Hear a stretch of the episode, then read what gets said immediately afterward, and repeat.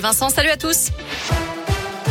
À la une, le cap des 2 millions de réfugiés provoqués par la guerre en Ukraine a été franchi aujourd'hui, d'après l'ONU. La majorité se trouve en Pologne ou dans les pays limitrophes comme la Roumanie, la Moldavie, la Hongrie ou encore la Slovaquie. Et près de 5000 Ukrainiens sont déjà arrivés en France. Marlène Schiappa a annoncé d'ailleurs la création d'une plateforme pour permettre aux particuliers d'aider ces réfugiés ainsi que les associations. Les bombardements se poursuivent en Ukraine. Au moins 21 personnes sont mortes à Soumy, ville du nord-est du pays. Le président Volodymyr Zelensky dénonce de son côté les promesses non tenues des occidentaux pour protéger l'Ukraine.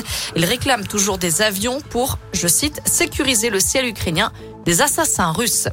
Conséquence de ce conflit, les prix des matières premières et des énergies flambent. Le litre de gazole a augmenté de 14 centimes en une semaine en France, 7 centimes pour le samplon.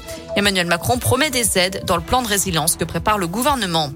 Dans l'actu de ce 8 mars, la journée internationale de lutte pour les droits des femmes, de nombreuses manifs organisées partout dans la région pour dénoncer les inégalités entre les femmes et les hommes et pour dire stop aux violences sexistes et sexuelles. Un rassemblement a lieu en ce moment devant la préfecture de l'Ain à Bourg. Le port du masque sera bel et bien terminé en entreprise dès lundi prochain, le 14 mars, et le pass sanitaire remplacera le pass vaccinal. La ministre du Travail, Elisabeth Borne, l'a confirmé aujourd'hui. Il faudra quand même continuer à appliquer les mesures d'hygiène, à savoir le lavage des mains, l'aération des locaux et la désinfection des surfaces.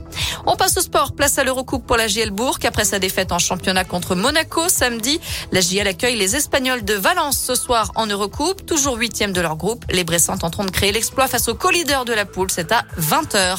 Et puis le foot, deux matchs ce soir en huitième de finale retour de la Ligue des Champions. Liverpool reçoit l'Inter Milan et Bayern Munich reçoit Salzbourg. Enfin, Julien Clerc, Calogero, Patty Smith, M, Jacques et Thomas Dutronc. Le programme des Nuits de Fourvière a été dévoilé aujourd'hui.